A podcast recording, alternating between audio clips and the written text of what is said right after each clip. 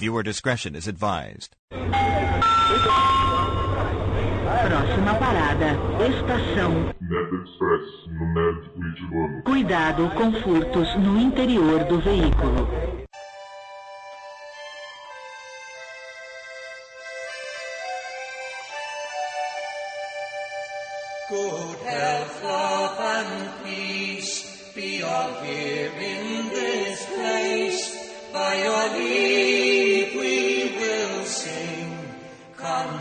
Mano Próximo para todos, estamos aqui reunidos para mais um Nerd Express, o podcast Nerd Cultivando, um episódio especial de meia da semana para poder terminar o podcast que a gente lançou, o episódio que a gente lançou na, no sábado agora, último. Esse podcast é a continuação, então se vocês estão pegando pela primeira vez, receberam um feed de algum lugar, descobriram hoje o Nerd Cultivando, para vocês poderem entender este episódio, vocês têm que ouvir o episódio anterior, o episódio número 22 da primeira temporada.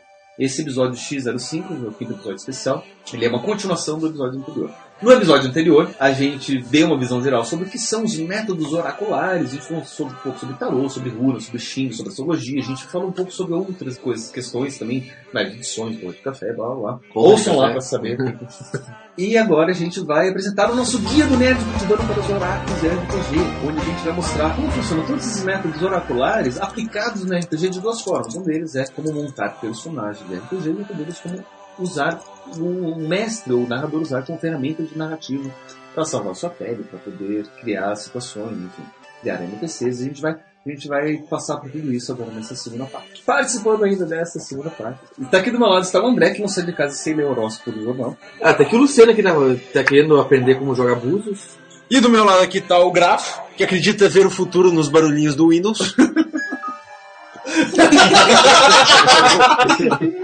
E também está o Pablo, que já foi algumas vezes salões de beleza tentando jogar RPG. Vamos agora começar o Guia do Nerd Cultivando para os Oráculos e o RPG. Olha só que coisa deliciosa, hein? Maravilha! Porque agora vocês nerds Minha, jogam minha, RPG vão poder usar toda essa informação que a gente deu aqui para vocês até agora. E vamos falar, agora a gente vai usar isso daqui para jogar RPG. Só não vão querer jogar carta tarô com mulher, que vai virar putaria. Ah, Ela vai querer saber se o cara vai querer beijar no rosto, a maçã esquerda do rosto dela e tal dia. Porque muito, muito mestre, sacana, e fala assim: olha, jogador, te vira para montar seu personagem. Eu quero que você tenha uma história, eu quero que você tenha seus atributos, eu quero que você escolha suas habilidades e todas as suas características estejam relacionadas com a história do seu personagem. Ou seja, você tem que ter um personagem de verdade que É. faça sentido. Não tá fudendo o jogador. O jogador tem mais que obrigação de fazer É, isso. eu sei porque quando eu mestro, eu peço para meus, meus jogadores fazendo personagens assim. Eu quero que tenha história e eu vou atribuir muitas coisas baseado em quão detalhado é a história. Pô, pode usar, fazer um mapa astrológico, por exemplo? Eu já quiser. fiz um- uma vez. Fala assim, nasci, eu eu nasci em 1978, ah, no dia 27 de setembro, Em às Londres. 14 horas e 30 minutos. Eu acho que fica na mais numerolo- numerologia. Não, isso é astrologia Não, pura. astrologia- Astrologia. Você vai fazer um todos- mapa astral do personagem pra descobrir toda a personalidade dele. É. Na numerologia você pode fazer para escolher o nome dele. É. Que é uma coisa muito interessante. Você escolhe É o nome, você faz a numerologia do nome para você escolher, por exemplo, no sistema de World of Darkness, você escolher os arquétipos. O, a natureza e comportamento, ou a virtude e vício agora É. no novo World of Darkness, né? Funciona super bem, é verdade. bem bacana, é Você pode fácil. basear o conceito do teu personagem inteiro em cima de um- uma carta de tarô, por exemplo. Brincar aqui, por exemplo. Ah, vou construir um lobisomem. Ó, Beleza. Eu, eu vou descrever o que o Luciano tá fazendo. Ele tá, Eu tô embaralhando meu tarô Você- Você agora. vai fazendo, eu vou descrevendo. Vamos dizer que isso aqui é um cinema pra cegos. Eu sou o cara que tá narrando a cena. Não, o Luciano agora pegou o baralho dos arcanos menores. Ele tá Ensaio sobre a cegueira? Aliás, desculpa, os arcanos maiores. Ele tá embaralhando agora. Ele colocou na mesa e está tocando com a esquerda. Ele bota com a esquerda, juntou os baralhos e puxou uma carta. A carta que ele puxou, puxou Gaia. foi Gaia, que é a carta número 21. Tem a ver com o Leão. que é a carta do mundo, e a relação dela no tarô do Mago à Ascensão é com lobisomens. Exatamente. Então, eu falei que eu ia construir um lobisomem agora, e eu tenho um lobisomem de fato. Exatamente. Então vamos- Ou vamos supor, por exemplo, Muito que... provavelmente um filho de Gaia. um filho de Gaia. Uma boa Como-. A, a, a carta de Gaia é uma carta de totalidade, ele provavelmente é Arum, ele é de lua cheia, Uhum. correto? Uma boa. Ou talvez um Philodox. Uhum. Mas aí ficaria muito chavão para um filho de Gaia. Eu não gosto, prefiro usar um Arum. Uhum. Uma, uma boa Né? Então já tem um pequeno Ou, por processo exemplo, aí. se você for jogar vampiro, você pode pegar um gangrel. Um gangrel, sim. Ou um Nosferatu. Ou um Nosferatu. É. Eu acho o Nosferatu mais próximo. De Gaia? de Gaia. Eu pensei mais no Serata Luna, mas. Também, Porque é, mais, mais obscuro. Mas é que eu acho que o, o- o- a compreensão do mundo do Nosferatu É, é, muito verdade. maior que a de um gangrel. É verdade. E se eu for escolher um mago agora? O mago você. Um mago. você dá- Agora é o André que tá fazendo Ah, a mesma Pra coisa. mostrar que, né, É. às vezes não é só coincidência que a gente não tá forjando nada, Não. ou pra provar que a gente tá forjando alguma coisa, Né? é, que ouve não sabe. É, o André. Então agora o André está embaralhando as cartas, Sem embaralhando. sem ver. Continua embaralhando. bem, né? Porque vai que... É verdade, é verdade. Ó, Tá amarelando mais ainda. Tá cortando com esse. E isso a gente tá pensando só no conceito inicial do é uma personagem. ideia, o mago. Né? Ele tirou- Então, e aí ele tirou Luna. De novo, Como, isso. como jogador, o que você usaria com Mago e Luna? Sendo que Luna é a carta da mudança. É uma das cartas da mudança. Eu, como não sei muito bem as, as, as disciplinas, não sei qual, o que, que eu usaria. As tradições de Mago. Tradições. A carta de Luna do baralho de mago é uma carta bem interessante. Você tem a lua lá no alto, você Com tem uma carinha de safada. É. Você tem duas espadas fincadas no chão São duas grandes claves, na verdade. e delas sai um rio de sangue e você tem ali uma, acredito eu que seja uma vampiro, que está submersa. Sim, é uma, é uma toreadora, inclusive tem a É rosa verdade, na frente uma- dela. uma. Está submersa nesse, nesse mar de sangue e você tem dois lobisomens O Ivando para a Lua. levando pra lua lá no fundo. Em Crinos. Importante lembrar. Então, em cima disso, você pode pensar, se eu vou jogar com mago, talvez algo relacionado com os lobisomens, mas não tem muita tradição. Na verdade, eu penso, tem uma grande clave ali. Quem faz grande clave que, ou armas similares, que não seja lobisomem nem vampiro, é a Ordem de É Hermes. o de Hermes. E aí você tem um- uma riqueza de caracteres para a Ordem de Hermes muito Uhum. grande. Você tem até a própria toreadora que trabalha com arte, todas as referências às artes e, a- e a E aí você pode pensar no pegar culto do êxtase. no culto desses, ou até mesmo na própria ordem de Hermes, Também. nos escritos, no- na- nas, nas coisas ocultas, nas obras de arte. Exato. Você já pode desenvolver toda a história Toda do uma seu teoria. hermetista. Você pode dizer que o seu hermetista foi um, Ele era um cara que procurava um códigos, curador- por É, um exemplo. curador de um, de um museu. Como o próprio Código da Vinci, tem o curador do museu, Exatamente. todos os códigos escondidos nas obras de arte, Exatamente. conhece a alquimia em cima disso, enfim, você pode construir isso em cima disso, é bem E isso não conta só para sistema Storyteller. Você pode usar o mesmo princípio, por exemplo, para D&D. Aqui o, o grafo... Ah, D&D não, né? Vamos jogar D&D 3,5 ou 4. Aí agora o grafo vamos tentar fazer um personagem de D&D, então. Sem cortar antes. Um clérigo. Não, veja aí. Não, primeiro você vai ver o que, que vem aí, porque daí Você você tem as relações. Entendeu? Ele cortou para Em cima cortou a de cima. e tirou E tirou a estrela. estrela. Vocês lembram que eles Que é. comentaram um clérigo, né? Sério. A estrela é uma carta de inspiração. E por que não uma inspiração divina? Exatamente. Eu diria que é uma carta ou para magos Ou ou, para para clérigos. E pensando no clérigo, provavelmente não seriam daqueles deuses bonzinhos. É, porque justamente Né? a carta da estrela ela mexe com os opostos, ela mexe Exato. com essa coisa mais obscura, é uma inspiração que vem de um lado mais inconsciente, um lado mais Uhum. tenebroso. E é uma carta da noite também. Exatamente. Então, um mago negro, um, um- um clérigo meio. Não sei como é que funciona. Não sou um grande jogador de DD, mas uma coisa relativamente infernal, assim. Não, você tem as jornalistas ali, Né? dependendo do mundo que você tá jogando. Exato. Acho que combinaria bacana.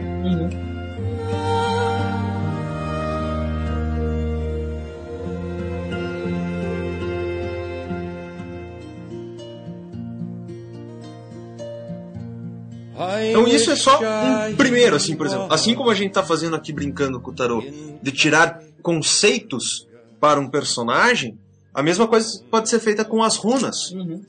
Então eu tô pegando aqui meu saquinho de runas. Deixa eu tirar as runas que ainda não. Só que no bolinho de good, né? Né? Várias bolinhas. Aí você tira uma runa. Tirando, tirando a runa, e eu tirei a runa com um F. Com um F pra cima é ferru. Ou pra baixo. tanto Pra- não, pra baixo é ansus. Mas qual que é essa? É, os pauzinhos são pra cima. Ah, tá. Essa runa especificamente é a runa da riqueza. Hum, Possessões possuídas ou recebidas por mérito. tudo bem. Sorte e abundância. Num Então- mago, No, no, no sistema de mago, exceção? por que não? Vamos, vamos pegar essa aqui pra fazer personagens em todos, então. Tá. Começando, mago. Um mago.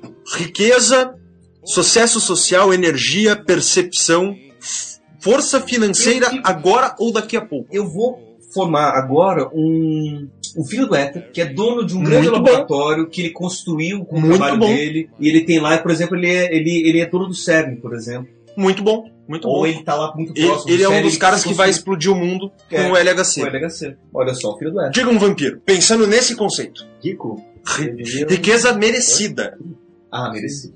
Riqueza merecida. O cara trabalhou e ganhou. Um toreador. Sucesso Galeria- social também é Exatamente. parte desta Uma runa. galeria de arte, por exemplo. Uma galeria de arte é bastante popular. Um Ele- teatro. Um teatro, por que não? Ele é, digamos, um mecenas. Mecenas. É. Eu dinheiro, montei, eu né? montei uma vez um toreador E o de mecenas mecenas. sempre tem uma influência, porque ele tá sempre patrocinando. Uhum. É conhecido. Grafo, um lobisomem. Não sei se você joga Storyteller normalmente. Cara, eu tenho um livro de lobisomem, mas eu não me lembro o nome das pastas agora. Então, então eu pego o lobisomem, apesar de ser Ah. meu jogo menos favorito. Até Hunter é mais legal. E o super-homem é... Super-Homem. É que o lobisomem é muito apelão. É, então não tem graça de jogar. Na verdade, o lobisomem é muito apelão até ele encontrar um mago de alto nível, né? Claro, mas Que aí vai pro sol. Você pisca pro cara, ele foi pro sol, ou virou uma cadeira de jardim, que é a grande, a grande sacada com vampiros é essa, né? Cadeira de jardim. É, você transforma numa cadeira de jardim. É. Mas você precisa de quê? Você precisa de. Você precisa de. vida. Depende do que, que você vai evitar, né? Vampiro você não precisa de, de vida. de vida. Você precisa de entropia, primórdio, é, matéria. É, esses, três esses três em três ou quatro bolinhas já é o suficiente. De 4 pra fazer uma cadeira de jardim. Precisa de 4, pelo menos. Em matéria, no caso. Sim, matéria 4, entropia 3. Entropia 3, primórdio 3, tá Três, ótimo. tá você vê. é um mago que você encontra em qualquer, esquina. né? Fácil. 12 bolinhas assim. I wish I was in Carrickfergus only for nights in Ballygrand.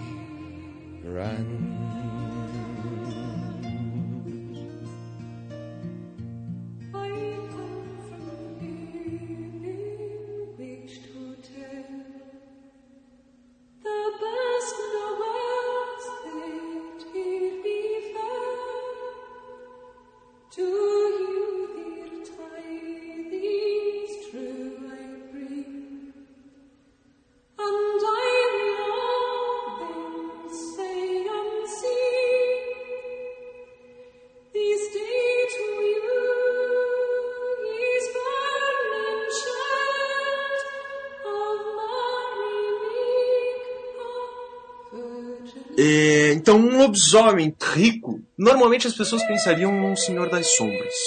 Eu, particularmente, abomino os Senhores das Sombras. Então, eu vou dizer que esse cara é um garra vermelha, que era militar. Ele é um, coronel ele é um general, general, olha só. entendeu? Ao contrário do garra vermelha clássico que vai... Ah, pilhar, matar, destruir. o cara vai lá e não. Nós precisamos ter o sucesso. Aham. Vocês atacam por ali, vocês atacam por aqui, e deixa que eu pego a frente. Aham. É uma boa. Ele tem o seu sucesso a partir da glória conquistada em batalha, Uhum. pela sua inteligência, ao mesmo tempo que a sua proeza adquirida. Eu já ia pensar talvez no Andarilho do Asfalto, Também, que conseguiu tudo isso dentro das ruas. empresa de prata, né? dono de um cairn, por exemplo. Pode ser. Empresa de prata Teurge, Uhum. dono de um cairn. Ou grande líder do cairn. Uhum. Um cara que tem o seu nome escrito no Silver Record, por exemplo. O problema é você ter o seu narrador que permita você ser um general, que permita você. Não, mas sei aí entra aquela coisa. Essa aqui... pontos de antecedente. Não, eu não preciso já ser isso na criação do personagem, mas esse é o meu objetivo. É uma boa. Entendeu? Ah, o meu, meu, meu narrador quer fazer uma, uma crônica de baixo, de Baixo nível. iniciante, posto 1, posto 2. Ótimo, eu vou trabalhar para que meu personagem seja Ele é isso. o general, ele é- pode ser um soldado, um tenente. Pode ser um maluco que, como todo e qualquer garra vermelha, vai sair dando porrada pra torta direito. E aí ele vai conseguir alguma coisa, só que volta e meia ele vai dar bosta. E aí ele começa a aprender, porra, como é que eu vou minimizar essa perda? É, O grande legal do RPG é que você cresce com o seu personagem. E o seu personagem vai crescendo. Então por que não utilizar um objetivo, um conceito básico, como um objetivo a ser alcançado? Isso inclusive te dá um monte de possibilidades de interpretação para preencher esse personagem com a riqueza característica de um bom jogo de RPG. With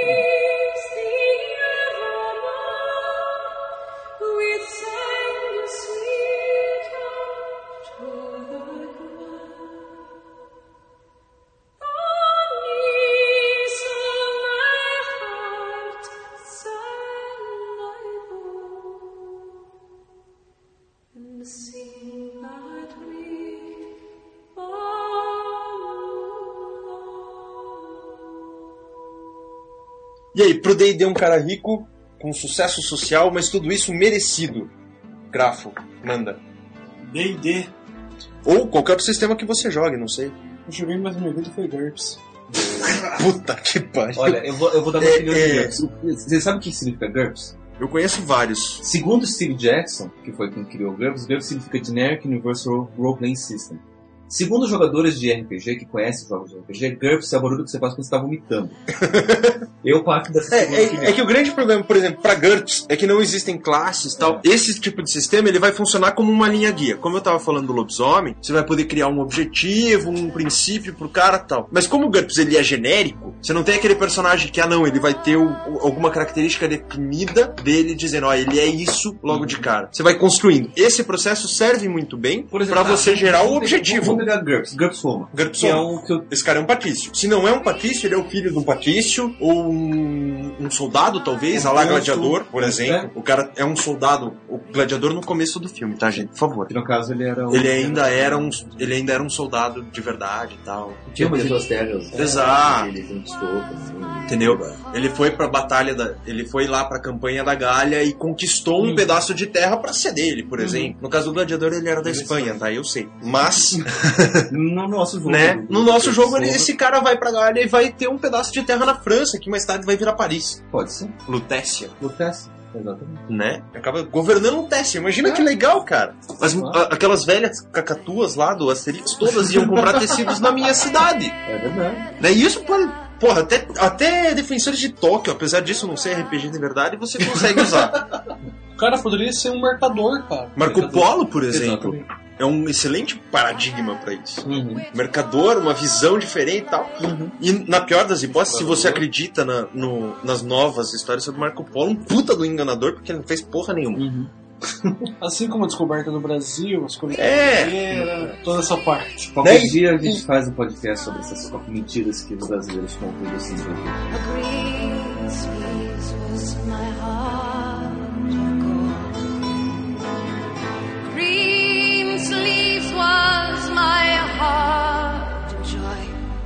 Eu, eu falo muito de storyteller porque é o que eu jogo mais, que eu conheço mais, tá, gente? Agora, pense assim, por exemplo. O legal de storyteller são os jogos históricos deles. Né? Inclusive, por exemplo, o Mago, ele tem dois jogos históricos, né? Acho que é a única linha da White Wolf que tem dois jogos históricos. Ele tem a Cruzada dos Feiticeiros, Que é, que depois, é XV. na Renascença, né? Mais ou menos. E o melhor, na minha opinião, é o Dark Ages Mage, que inclusive foi um dos motivos pelos quais eu comecei a pesquisar runas. Porque uma das fellowships mágicas do, do jogo são os Valdermen, que são magos vikings. E a magia deles inteira é baseada em runas. Ah, os pilares, que funcionariam mais ou menos como as esferas no Mago Ascensão, são runas. Então cada runa tem um determinado tipo de poder, daí você mistura com a outra para fazer o feitiço. E as outras fellowships têm os seus métodos. Inclusive, acho que você gostaria porque eles têm o solificate.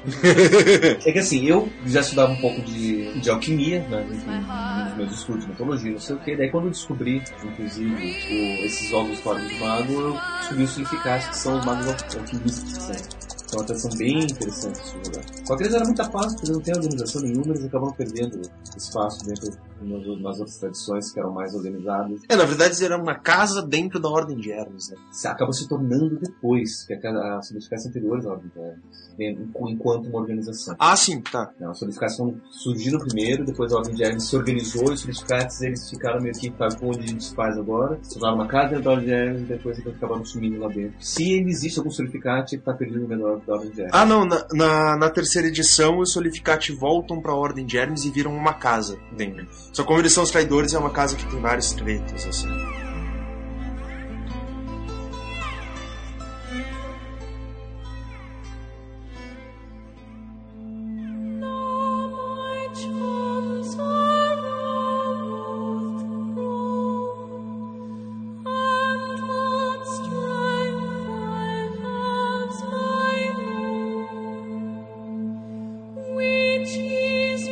Vai, quem que é o próximo a tirar a runa aí? Eu não, runa. Não, eu acho que Uma- uma as runa- runas são legais. Eu queria ver agora, o, o Xing é um pouquinho mais complicado, É. né? O Xing, ele é, Acho que O Xing mais pra história. é mais, do- ele, ele é mais útil pro, pro mestre do que pro jogador. É um jogador que você pode tentar usar o Xing quando você vai construir, contar a história dele. Uhum. Mas, por exemplo, tá, ele nasceu em determinada região, daí depois que aconteceu na, na infância dele? Você pega lá, joga um determinado trigrama, é, hexagrama, e você vê lá, por exemplo, que caiu o trigrama 3, dificuldade inicial. Bom, então ali, o que está escrito no, na, no, no, no trigrama 3? Diz lá, dificuldade inicial traz sublime Traz sublime sucesso favorecendo através da perseverança. Nada deve ser empreendido. É favorável designar ajudantes. E ele traz a imagem de nuvens em trovão. É a imagem da dificuldade inicial. Assim, o homem superior atua desembaraçando e pondo em ordem. O que isso daí quer dizer? Você pega lá, constrói um pouco dessa infância Sim. do seu, do seu personagem em cima disso. Então, É mais ou menos como você usar uma abertura mais complexa do tarô, né? Porque existem aberturas que você pode meio que definir alguns conceitos de personalidade. As, as aberturas que analisam o momento a fundo podem ser usadas para dizer, ó, teu personagem tá nesse momento e ele reagia de tal maneira. Mas, mas é interessante porque dentro do Shin você tem as linhas. Vou ler uma linha aqui, ó. Seis na, na quarta posição. Significa o cavalo e a carroça se separam. Busca união. Ir adiante traz boa, boa Tudo atua de modo favorável. Vamos supor, por exemplo, que, durante a infância você estava. Você tem um determinado momento da sua vida onde você está numa carroça e a carroça sofre um acidente. E você vai e quebra sua perna. Só que mais adiante, lá naquela estrada, estava acontecendo não sei o que, que se a carroça não tivesse quebrado naquele momento, você se fuder ainda mais lá na frente. Bom, você já tem aqui uma, um bom, uma boa descrição de coisas que podem ter acontecido na sua infância, que pode escrever um pouco mais. Com certeza. Uma coisa que o Xing ele pode estar oferecendo. E isso vale para todas as outras. E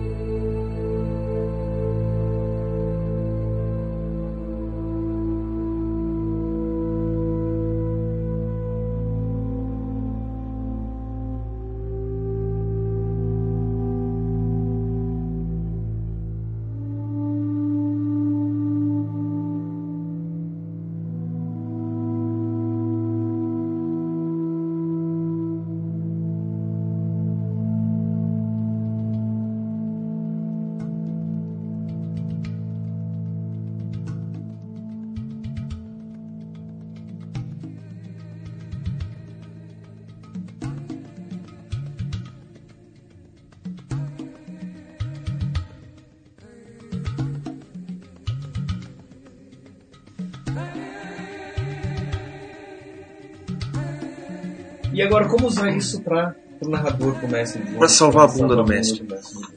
Eu vejo- de orcs ainda vai lançar? Dois pontos essenciais em que isso pode ajudar. O primeiro é, tá, eu tenho que mestrar hoje e o que que eu vou narrar pra esse filho da puta? Não sei, ótimo. Vou pegar, sei lá, minhas runas, meu Xing e tal, vou tirar e eu vou ter um resultado sobre algum conflito, porque as respostas são normalmente sobre conflitos. Eu já sei que conflito usar. E aí eu me viro pra construir uma história a partir desse conflito. É, Aqui o nosso camarada André tá embaralhando os arcanos maiores. Eu gostaria que você cortasse e tirasse três cartas. Três cartas. Tirou a carta. a alta sacerdotisa, o louco e a força. Então, ó, eu vou pegar direto do livrinho sobre o tarô do mago o que são essas coisas enquanto conflitos. Cadê? A sumo sacerdotisa. Iluminação, intuição, é, independência, meditação e crescimento. Essas são as- os significados. Ela reversa significa falso conhecimento. Então, eu já sei que eu posso começar a minha história me utilizando de informações falsas para guiar os meus jogadores para uma situação em que eles não vão saber o que fazer. Porque é o louco logo em seguida, correto? O louco aqui, ó, possibilidade, coragem, êxtase, expressão criativa, irrevertido, estagnação, excentricidade, bobeira, não preocupação. Então, eu posso pegar uma série de informações falsas, né? O, pensando em Shadowrun, por exemplo. Um puta de um jogo bom, e pra vocês não acharem que eu só falo de storyteller. Um Mr. Johnson chegou pra, pra minha equipe de Shadowrunners, isso eu estou contando, por exemplo. O Mr. Johnson vai chegar pra minha equipe de Shadowrunners e vai oferecer pra eles um contrato em que eles têm que resgatar um cientista, usando bastante o chavão do Cyberpunk, eles têm que resgatar um cientista de uma outra empresa pra trazer pra minha. Chega lá não tem sentido. Então, outro- Não, não, isso tem. Porque Só que na metade do caminho, eu vou colocar uma outra equipe de Shadowrunners pra explodir essas, porque eu não ia colocar os meus caras bons com risco de morrer. E eu quero esse cientista morto. Por que, que eu não vou levar uns Shadowrunners junto? Foda-se. Eu não vou pagar mesmo porque eles vão morrer. E aí os caras estão numa situação de puta que pariu, o que que eu faço? Porque eles não sabem que o cara é contratado da mesma empresa. Uhum. Eles só estão sendo atacados. Será que é uma outra empresa que quer pegar o, o mesmo cientista? Será que não são os seguranças da outra que estão atrás? Defender o próprio. Tentando resgatar o cara? E na verdade tá todo mundo sendo alvo. Uhum. E no final eu tenho a força, tirando direto do livrinho. Qual que é o número da força ali? Oito? A for força, paixão, criatividade, tomar riscos. Então eu sei que para eles terem sucesso nessa nessa, nessa missão, eles vão ter que tomar riscos que eles normalmente não tomariam. Eles vão ter que ir contra a sua própria natureza. Uma coisa interessante. Vai dizer que esse não é um plot interessante para uma história. Pô, daí, não só, como, não só como história, dá, dá pra uma. Dá pra fazer uma campanha enorme. Mas é um excelente bom começo, né? E veja, foi o quê? 15 segundos pra você tirar as cartas e a gente dá uma lida por cima. Você não precisa ser um especialista no tarô pra fazer isso. Pegou o livrinho ali do tarô. Que vem junto, você compra na caixinha e ele vem dentro da caixinha. Uhum. Entendeu? Então não tem grandes segredos de como você pode usar isso.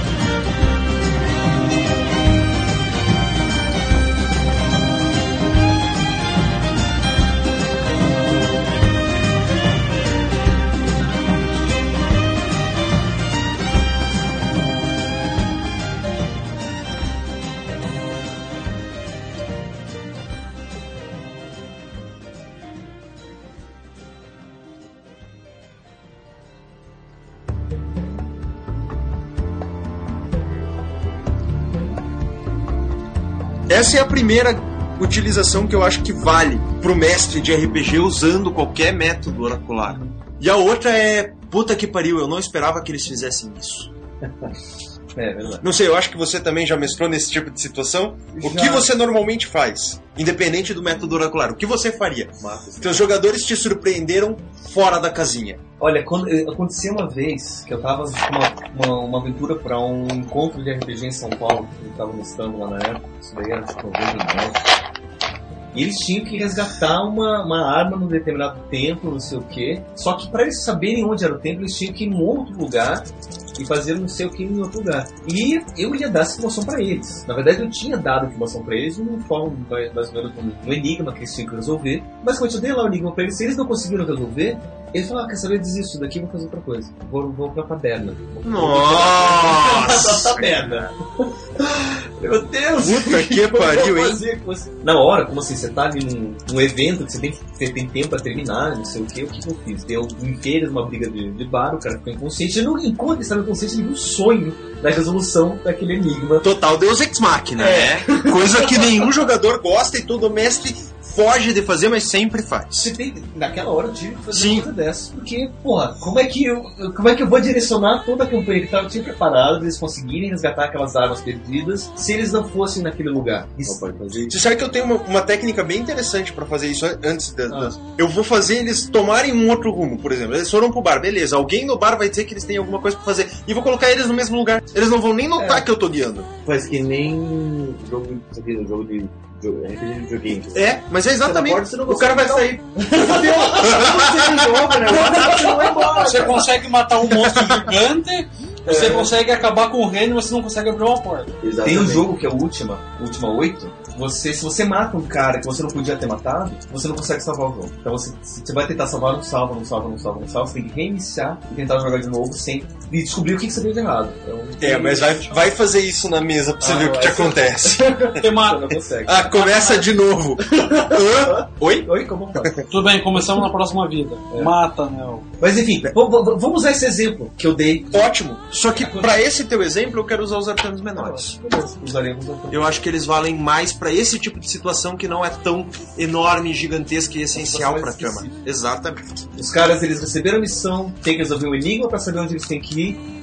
Desiste do enigma que é muito difícil. Exato. Aí eles foram pra taberna, corta com a sua mão esquerda e tire. Não, daí me entrega o baralho aqui. Agora eu vou usar uma abertura que eu gosto muito, tá? É a abertura da Corrente da Montanha. Ela vai dizer o passado antigo, as forças em ação no momento e três possibilidades de caminho para serem seguidos.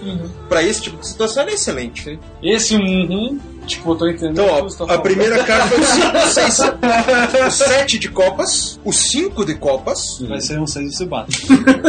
o pajem de espadas, o 7 de bastões, o 10 de ah, copas. Os 10 de copa. o pajem de discos, ou de ouros, e o 2 de ouros, o rei de ouros e o 10 de ouros. Então existem duas, eh, duas, dois caminhos bem di- distintos do que estava sendo e um que vai seguir mesmo, a mesma linha. Uhum. O que acontece? Os teus personagens, na hora que eles desistiram de correr atrás do enigma, tá? Isso é uma interpretação maluca, tá? Não, não pense, ó, não, vai ser sempre assim. Sete de copas é a carta da tentação. Tipo, porra, foi difícil pra caralho Vamos pro bar beber. vamos, vamos tentar outra coisa, vamos fazer outra coisa porque isso aqui não vale a pena. Vamos Um pro bar hidromel. beber, por exemplo. Vamos fazer o quê? O hidromel, vai beber um hidromel. Hidro... É, tomar eu hidromel. procurei a receita de hidromel, cara. Pelo que eu vi, não é alcoólico. Né? Não, é. É, é Que- só uma, um é pouco, só uma brincadeira, Essa que- RPG. os motivos que levaram seus personagens a sair de fato foi o desapontamento com a dificuldade do negócio e a fragilidade deles mesmos em lidar com isso, provavelmente. Tipo, a perda da, da- do drive, do, do motivo para fazê-lo. Porque é difícil demais, ah, encher o saco. Não tá sendo divertido. A grande força que pode movê-los em alguma direção a respeito é o pajem de espadas. Você pode trabalhar em cima deles com a agressividade. Então, no caminho pro bar, eles vão arranjar uma briga. Antes de chegar lá embaixo. Antes de chegar na taverna, eles arranjam algum problema. Na saída da onde eles estão resolvendo. E aí você tem, você enquanto mestre tem três opções. Hum. É- Esse, esse tipo de análise é um pouco mais difícil de fazer durante o jogo, porque ela é um pouquinho mais longa. Eu já tenho um pouquinho mais de prática, mas estou fazendo devagar aqui também. Uhum. né? Até porque tem algumas cartas aqui que eu não, não sei decor ainda. Ah, vejamos. O caminho que mais ou menos vai fluir a partir dessa violência que vai ser colocada no meio do caminho, ele vai gerar, deixa eu ver aqui, é o 8 de bastões, né? 8 de paus, 7 de paus. É. O 7 de paus é a, causa, a, ca- a carta do valor. Então você pode jogar, eles estão na briga e o oponente deles ganha deles. Hum. Deixa eles no chão. Hum. Aí eles, porra, como assim? O cara não era tudo isso. Imaginando, né? Pode ser que eles não pensem dessa forma. Aí você se fode e tem que fazer outra dessas, por exemplo. E o resultado deles serem isso acaba sendo um- um- uma busca por um sucesso. Hum. Porque eles fracassaram uma vez, fracassaram uma segunda, agora eles têm que fazer alguma coisa direito. Uhum. Então aí você pode reapresentar o enigma. Uhum. Ou dar uma nova roupagem para esse enigma. E aí você tem dois caminhos alternativos que também vão começar nessa aplicação de violência. Num deles, eles vão estar perdidos. Tipo, tá, e agora, cara? Os caras tinham, iam pagar não sei quanto pra gente resgatar aquelas coisas, ou lá dentro a gente ia conseguir pilhar não sei quanto, e agora a gente não tem um puto. Fodeu, como é que a gente se vira? É um, é um motivo muito bom pra se começar uma aventura quando você joga D&D, por exemplo. E nisso eles vão ter que buscar a- a- o equilíbrio de novo numa vitória também. Esse vai ser o grande modo. Vocês foram derrotados e vocês se entregaram. Uhum. E agora vocês estão fodidos por causa disso. É, na verdade, a- o terceiro caminho ele vai estar na mesma linha, só que com um pouquinho mais pesado. Porque ele começa com um rei. Ele diz assim, da, da, da abundância, o diagnóstico. Mas eu acho que como eles estão perdendo muito, a gente pode usar o, o significado invertido da carta. Que é? Que é a perversidade e o desperdício. Talvez Olha, eu deixe eles irem Vocês pro bar. tiveram uma chance e jogaram fora. Não, talvez eu deixe eles irem pro bar e jogar jogos de azar, beber tudo e perder todo o dinheiro que eles têm, Por exemplo, perder as armas, perder tudo que eles têm. Falar, putz, e agora o que, que eu vou fazer? A gente perdeu tudo que a gente tinha. A nossa única chance é, vamos voltar lá pro Enigma, que é a chance que a gente tem de dinheiro imediato. Tem um cara que a gente tá devendo e não sei o quê. Lá que a exatamente. gente recobrou, ganhou dívida lá no jogo, a gente precisa pagar em uma semana, senão o cara vai matar a gente, o que a gente faz? E a gente não tem como se defender porque perdemos tudo, até as cuecas. Entendeu? Então percebam que foi uma coisa relativamente simples, levou uns 5 minutinhos. Não é impossível você falar, galera, olha, vocês tomaram um caminho que eu não esperava. Vamos dar um tempo, vocês comem alguma coisa, não sei o que.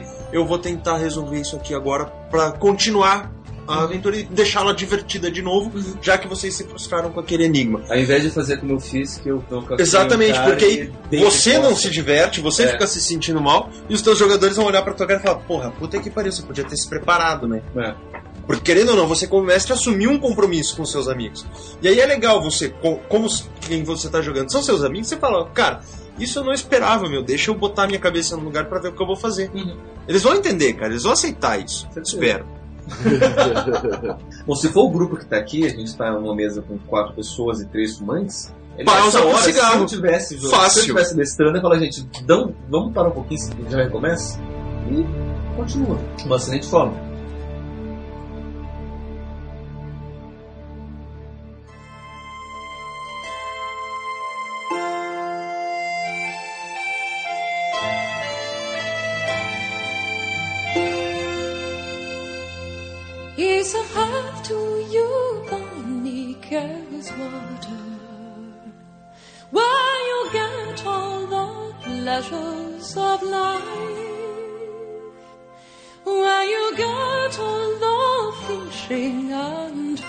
Até agora a gente só usou o tarô.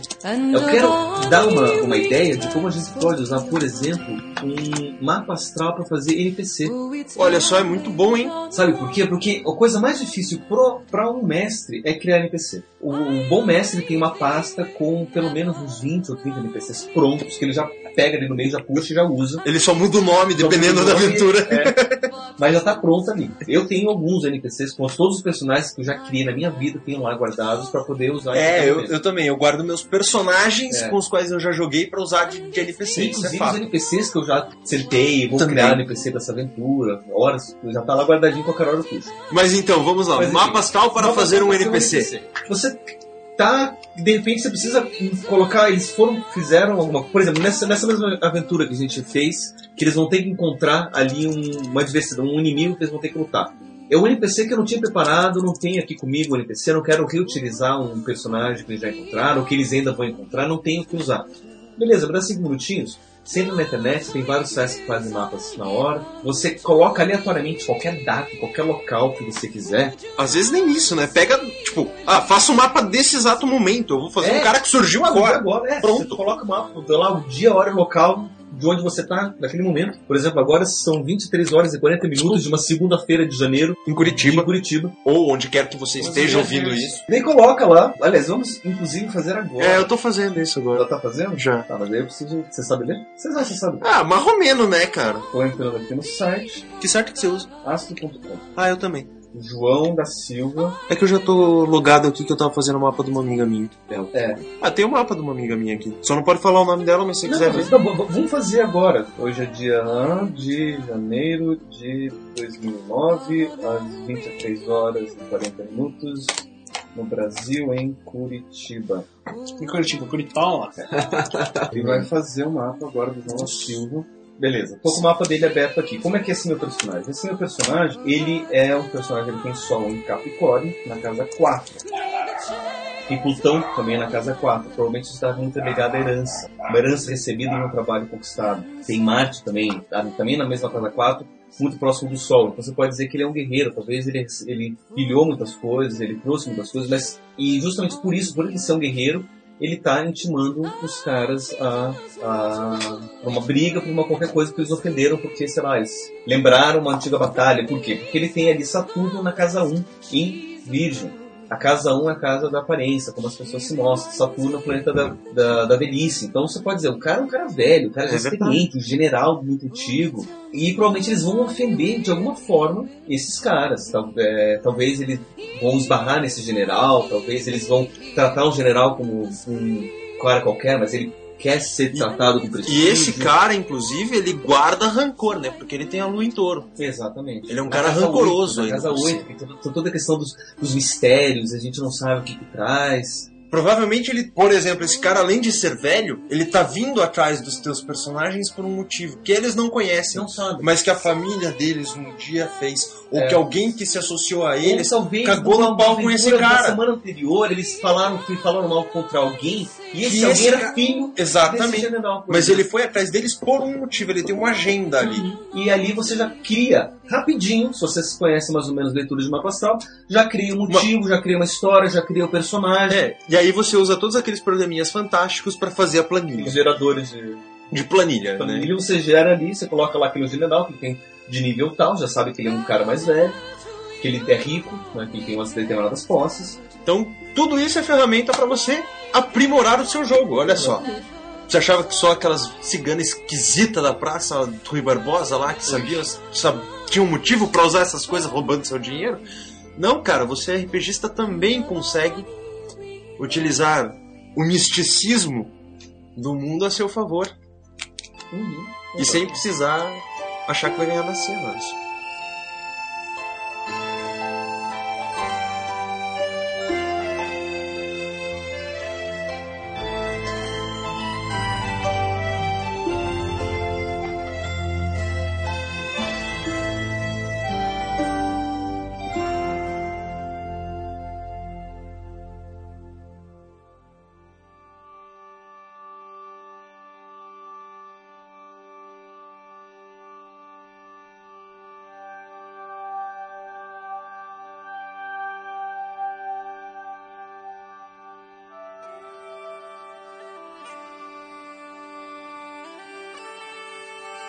Uma outra, um outro uso que o narrador pode ter, por exemplo, é na hora de você resolver um determinado conflito. Que você simplesmente jogou ali e, você- e os, os personagens eles fizeram uma determinada escolha, só que você se perdeu mais ou menos, tá? E como é que eu vou fazer a transição de onde eles estão agora para o próximo passo sem parecer Forçado. forçado, né? O I Ching, ele traz dentro de si toda a questão do livro das mutações. Todo hexagrama muta para um próximo. Se você joga as moedas ali, você vai fazer um hexagrama. Dependendo dos números que você rodar, se for um 6 ou um 9, ele vai transformar numa outra linha. E daí vai formar um outro hexagrama. Você pega essa mutação e você pode ver mais ou menos como direcionar o seu jogo. Eu não vou jogar aqui, eu vou abrir ale- aleatoriamente o livro em duas páginas diferentes. A primeira página vai dizer Onde eles estão. onde eles estão e a outra página vai dizer para onde eles vão. Tá? Agora, só fazendo um comentário. Isso é uma coisa que vale a pena você pensar. Por exemplo, eu posso não ter as moedas do Xing, mas eu posso ter o livro. Eu não preciso fazer toda a jogada. Obviamente, é legal. dá- às vezes dá até uma certa mística pro jogo que é interessante você, até jogar. pedir pros jogadores jogar as moedas. Exatamente, tal. Agora, numa emergência, nego, tu abre lá, ah, os seis de copas, ou o hexagrama Não, tal que o Pablo vai ler agora. Eles, eles partem do hexagrama 38, ou oposição, que diz assim: a imagem do hexagrama. Assim, o fogo abaixo o lago, a imagem da oposição. Assim, o homem superior mantém sua indivi- individualidade em meio à comunidade. Então, assim, provavelmente eles estão ali numa, numa determinada, num determinado momento, onde eles concluíram uma determinada missão, eles estão nessa, nessa via de oposição, e eles vão para o próximo, que é a graciosidade. Que a imagem é o fogo na base da montanha, a imagem da graciosidade. Assim procede o homem superior esclarecendo assuntos correntes. Mas ele não ousa decidir questões controvertidas dessa maneira, certo? Eles vão vai de um para o outro. Aí você olha assim, tá? Qual que é o hexagrama da oposição e o hexagrama da, gracio- da graciosidade? Quais as linhas que mudaram? Aqui as linhas que mudaram foram foi a linha 2, a linha a linha 2 e a linha 4, são as linhas que mudaram. Então eu venho aqui no hexagrama da oposição e eu vejo aqui a linha 2, na segunda posição diz assim: ele encontra seu senhor numa rua estreita, nenhuma culpa. A linha 4. Já entra um plot mestre dos magos aí. Exatamente. Linha 4. Isolado através da oposição. Ele encontra um homem que lhe é semelhante à natureza, com o qual pode estabelecer uma- um relacionamento leal, apesar do período nenhuma culpa. Olha que legal, você tem o mestre dos magos, seu mestre num, num beco, qualquer porra assim. Ou quem sabe alguém que você viu Um numa- doppelganger. um doppelganger, ou quem sabe alguém que você viu numa aventura anterior, que você, beleza, terminou aquilo, você precisa ir pra lá? Como é que eu vou fazer essa transição? Quem sabe aquele cara aparece ali, pô, mas aquele cara eu conheço, aquele cara eu me lembro que ele me ajudou naquela outra vez, ou eu ajudei o cara, ele tá me Ou devendo até- um favor, vamos ver. Ou, dependendo, por exemplo, pensei em D&D agora, um adversário. Os caras eram de um determinado exército. Por exemplo, eu já joguei Uhum. D&D de exército. Você controla os exércitos em batalha. É um Uhum. sistema bem interessante, D&D 3,5. Aquele exército e tal. E você era um, um oficial relativamente alto, então você acabou tendo algum contato de algum tipo, nem que seja como escorte do teu general, Uhum. Naquela primeira conversa antes da batalha. Uhum. E aí, você tá andando na rua e viu um oficial do outro general, e você Uhum. lembra. E você vai seguir o cara porque você vai matar esse filho da puta. É uma boa forma. Daí você pode usar o caminho que ele está seguindo justamente para levar você no próximo Exatamente. passo de onde você precisa ir.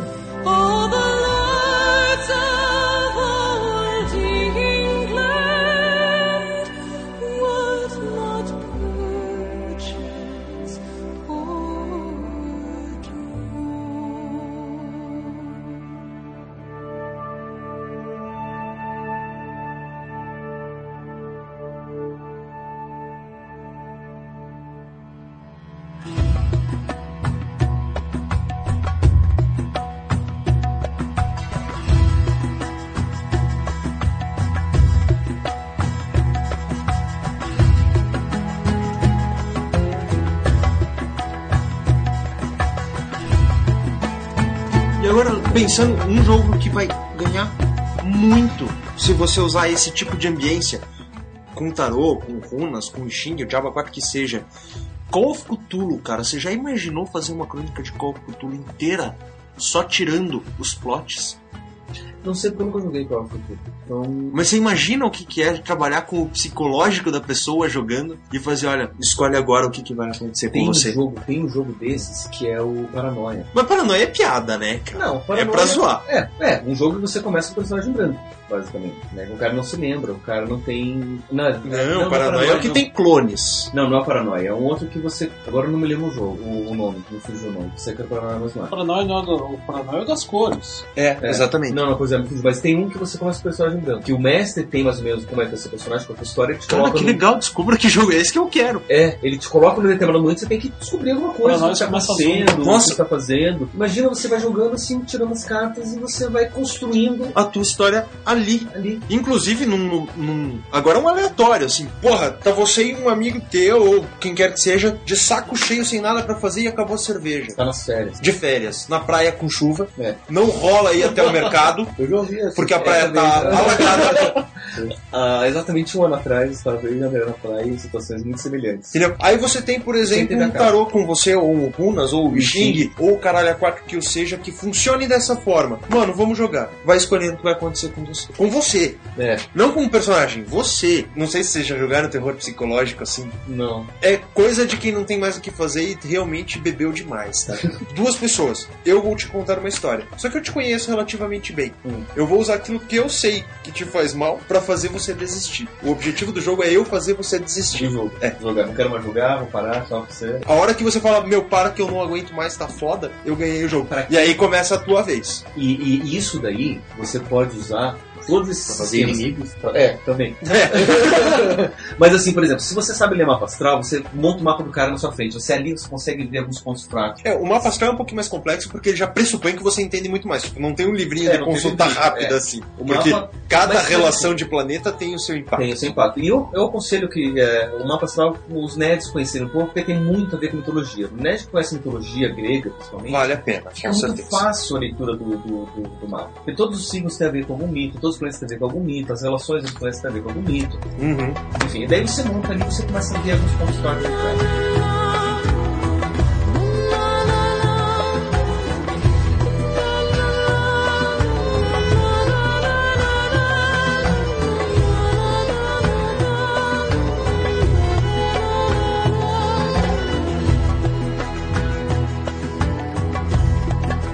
Mas então vamos fechar, né? Porque basicamente já deu. Já deu.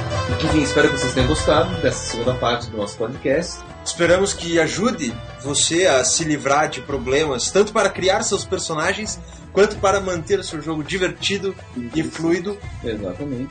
e sempre surgindo novas oportunidades e desafios Uhum. para seus jogadores e para seu mestre. E é isso, gente. Então, fico, fico por aqui. Aproveitem o resto das férias jogando RPG, estudando um pouco desses sistemas místicos e oraculares. Oraculares. Oraculares! em japonês, né? Como eu diria. Oraculares em chinês. E em russo, Oracuhalas. Isso por você. a parte de Oracle é com você, entendeu? Ui! Mas enfim, gente, é isso. Valeu, namastê e até a próxima. Então, galera, até a próxima. Falou pra vocês. Não vou falar beijos. Ninguém merece. Eu só falo, vou falar tchau, até a próxima. E não enche meu saco, sei lá. Vocês podem ver que ele é um cara super simpático, Cara carismático. carismático, Paciente. empático, gentil. Eu quero fumar, né? É, eu tchau.